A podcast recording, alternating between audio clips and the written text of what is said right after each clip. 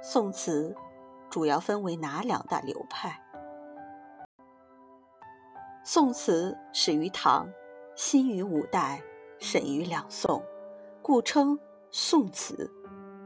宋词与唐诗交相辉映，并传于世。宋词数量巨大，全宋词共收录词人一千三百三十多人，作品一万九千九百多首。宋代词人。创作风格各异，主要分为婉约派和豪放派两大流派。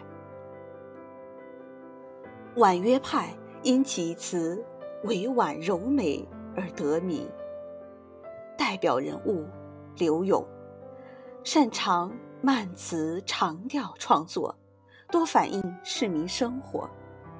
女词人李清照继承了柳词风格，其词。委婉含蓄、清新淡雅，亦被视为婉约派正宗。